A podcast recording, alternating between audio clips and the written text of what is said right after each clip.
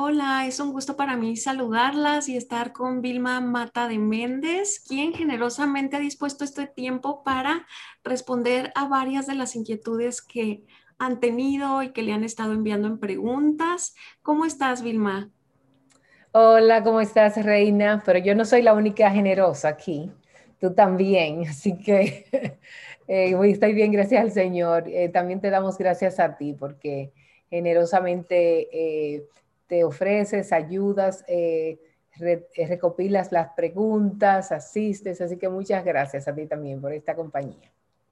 Pues es un gusto para mí porque es una manera de poner un granito de arena y todas esas inquietudes que a veces están en el aire de nuestras amigas, nuestras hermanas y estas mujeres, pues ya tenemos esta manera práctica de servirles. Las que no sepan de qué estoy hablando, en la descripción de este contenido van a encontrar una liga en donde ustedes pueden dejar incluso de manera anónima, si tienes una inquietud, una pregunta, algún tema que quisieras tratar. Em, hemos visto que en ocasiones, Vilma, sobre todo las personas que están en servicio, que son eh, encargadas de mujeres, esposas de pastor, eh, a veces es intimidante hacer pública una, tus preguntas, tus inquietudes y cuando se ofrece este espacio vemos bastante respuesta. Sí, excelente. Eh, como ustedes sabrán, eh, tanto a Reina como a mí nos apasiona ayudar a las hermanas. Nos gusta compartir eh, recursos, compartir libros, compartir conferencias, así que artículos. Así que esto es lo que vamos a tratar de hacer aquí, este, ayudarlas, ayudarnos unas a otras, aunque ella y yo nos conocemos personalmente, pero no estamos físicamente en el mismo lugar pero aún así compartimos ese deseo de, servirlas y, motivar a otras mujeres a hacer lo mismo. Sí, estamos las dos en un desierto, eso sí, ¿verdad? Exactamente, tenemos muchas cosas en común. Sí, aunque quisiera mudarme de donde eres originaria, Vilma, quisiera irme a República Dominicana. Sí. Ah, sí, ella. Yo, yo también. Es muy lindo. Algún día, no te preocupes. Pues si no en el cielo, seremos vecinas. Sí. Y pues queremos advertirles que este espacio va a ser hecho de todo corazón y eso sí les advertimos, no vamos a editar los videos, nos vamos a lanzar por fe y van a tener que tener mucha gracia con nosotras para que vean que esta es la realidad y así pasa de repente. Entonces, antes de comenzar al grano con la primera pregunta, Vilma, oramos para empezar. Sí, oremos. Eh, Padre excelso, altísimo, eh, tú eres quien nos sustentas, por ti somos y en ti existimos y por ti hacemos este, este tiempo, Señor, para tu gloria, para tu honra, para que tú seas conocido. Así que Dios ven y ayúdanos y te rogamos que tú tengas misericordia de las hermanas que hicieron preguntas, que tú respondas sus inquietudes. Así que sé con nosotras. Te lo pedimos en el nombre de Cristo Jesús. Amén. Amén.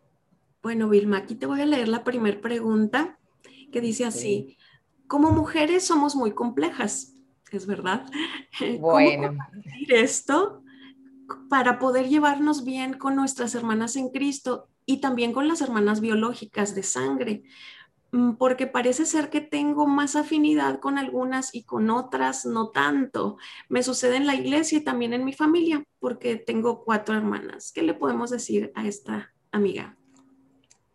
Eh, bien, hermana querida, este, como tú bien dices, nosotras somos complejas, claro que sí. Este, la caída lo ha hecho más todavía, eh, pero realmente no hay nada que el Señor no pueda cambiar o transformar o arreglar.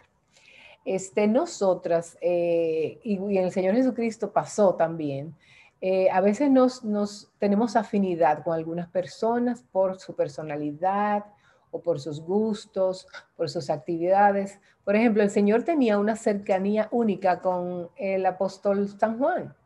Este, y, los otros los notaban, lo notaban que había una afinidad. Así que nosotras también es normal que tengamos personas con las que nos llevemos mejor que con otras. Eso es eh, muy fácil. Eh, a veces nosotras tenemos amigas que están en la misma etapa de crianza, eh, otras que porque están solteras, en la misma etapa de vida, etc. pero nosotras, la Biblia nos habla de que es muy fácil amar al que te ama. Así que, por ejemplo, las que son de nuestra misma sangre, a las hermanas en Cristo, eh, pero la Biblia nos habla que nosotros tenemos que invertir, orar por las que no tenemos tanta afinidad ni tenemos tanta familiaridad. Es más difícil hacer eso, pero el Señor nos manda primero orar por ellas. Eh, y también yo, yo debo orar por amigas, yo, yo debo orar por afinidad con personas. Así que eh, nosotros tenemos que tener un corazón eh, dispuesto, un corazón abierto para darle cabida a más hermanas, porque en Proverbios dice que hay hermana más, hay amiga más unida que una hermana. A veces nosotras tenemos hermanas que están, que son, están en Cristo y nunca la hemos conocido. Por ejemplo, con Reina está lejos, pero sin embargo yo sí tengo esta afinidad de de, compartir de la palabra. Entonces eso hacemos. Así que es intencional en, intencional en buscar específicamente a esa hermana que te da más trabajo, orar por ella. A esa yo le hago un detallito, un regalito, le mando una notita, trato de llamarla por teléfono, porque el que tiene amigos ha de mostrarse amigo y hay que pedírselo al Señor. Yo creo muchísimo que nosotros tenemos que orar por amigos. ¿Y tú qué piensas, Reina, de eso? Sí, yo creo que estoy de acuerdo en lo que dice que las mujeres somos complejas. Fue lo primero que llamó mi atención, Vilma. Y yo creo que algo que es útil que consideremos siempre es que nunca va a haber nadie igual a nosotras, jamás. Es, es, es, normal mm, a lo mejor tener alguna afinidad, como mencionabas, pero hay tanta riqueza en tratar con personas diferentes a nosotras. No sé si te haya pasado a ti, pero en ocasiones conoces a una persona y como que no fluyen las palabras, sientes como una barrera, una pared, y cuando avanza un poquito el tiempo, dices tú, wow, de lo que me estaba perdiendo, no tengo nada en común con esta mujer, pero ¿cómo aporta mi vida? Entonces, perdón, te entiendo perfectamente, porque esa es una cosa que a mí me gusta, conocer a eh, personas diferentes, hermanas diferentes, de las que me puedan aportar algo. Y eso es bien cierto. Yo procuro eso. Me, o sea, hay veces que puedo decir, ah, tengo amigas de hace 40 años o 50, nos conocemos, somos buenísimas amigas, pero hay veces que yo digo, oh, quiero eh, conocer algo más, quiero, o sea, quiero salirme fuera de mi círculo. Sí. Correcto. Y, y por ejemplo, cuando nos damos esa oportunidad de exponernos a cosas que no conocemos, es ahí cuando, cuando somos retadas, somos retadas a tener paciencia en las cosas que no nos agradan, somos retadas a intentar cosas nuevas, porque no sé tú, pero por ejemplo yo pudiera estar siempre feliz eh, con mis libros, estudiando solita, en silencio, pero a mí me encanta tener, a mí me encanta tener amigas, por ejemplo, como tú que eres una fiesta ambulante. y alegre, y eres amiguera. A mí me encanta tener amigas, pero sí noto que, que como que esa fiesta, ese jacarandoso andar no es mucho de como soy yo, entonces me encanta contagiarme de su alegría, de su todo lo que tienen que aportar. Y, ¿Tú eres introvertida? ¿Eres introvertida? Fíjate que me han hecho muchos eh, test y salgo 50-50. Ah, wow, un balance. 50. Eh, no sé por qué, mm, pero para recargarme definitivo soy como una introvertida. Sí, para recargarme, soledad, silencio, todo, pero me gusta mucho platicar y hacer amigas. Entonces, es extraño.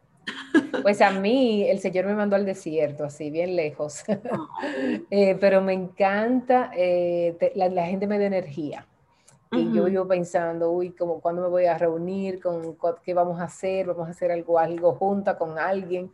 Así que sí, es la verdad. Me gustan los libros, y me gusta tiempo sola también, pero me gusta más, vamos a decir, en la mañanita temprano, en la noche tarde, como cuando estoy bien quieta, pero en el día me gusta, puedo hacer las dos, porque el Señor como que me ha, me ha ido entrenando en eso.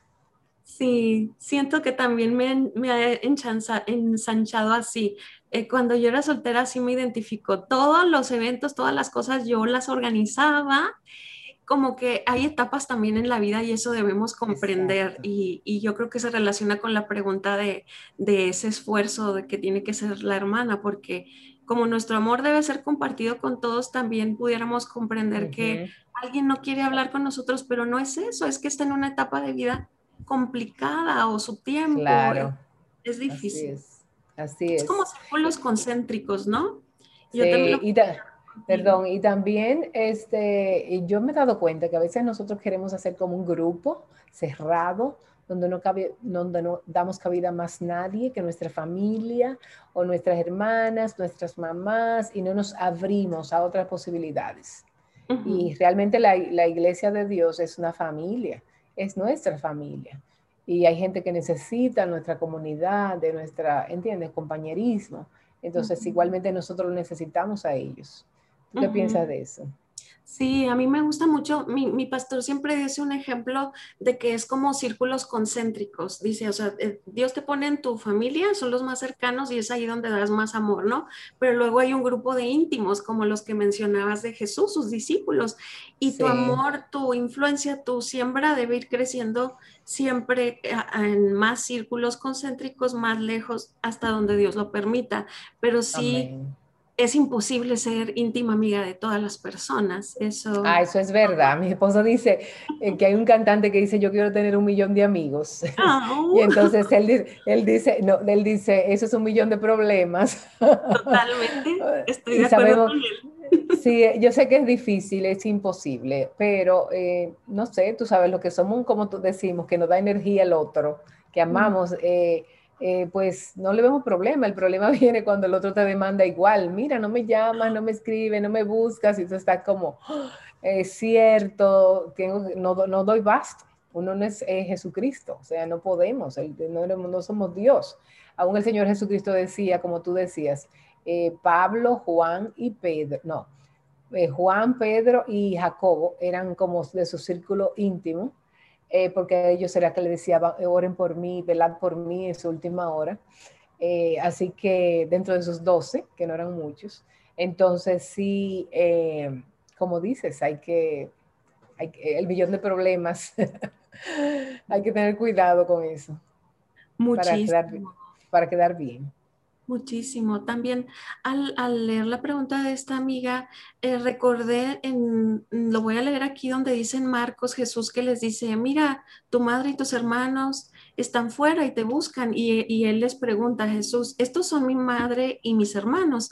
El que haga la voluntad de Dios, ese es mi hermano y mi hermana y mi madre. Y, lo quise leer por la distinción que ella hace de, la familia biológica y de la familia en la iglesia, porque hay casos así que, cuando tú dejas una vida distinta eh, que, llevabas, eh, sientes más fuerte cuando una familia espiritual te acoge. Y es normal, es normal que también vas a dejar una vida atrás, romper vínculos, pero Dios nunca te va a dejar solo, te va a proveer una familia de la fe. Y eso es tan fuerte, Reina, que es vital, esa familia, esos padres y hermanos son los que nos van a ayudar a veces a nosotros en la iglesia como mujeres, nos van a defender, nos van a proteger, eh, nos van a enseñar, de ellas vamos a aprender. Es literal, o sea, para eso es que está el, pueblo, el cuerpo de Cristo, la iglesia. Entonces, eh, lo que tenemos que hacer es ser intencionales y en ser como Jesús que ama a todas las personas, incluso a los enemigos. Y me encantó que agregaste esa parte. Entonces, esta sería la primera pregunta. Nos vemos a la siguiente para seguir contestando el resto de preguntas que recibamos. Hasta luego. Hasta luego, muy bien.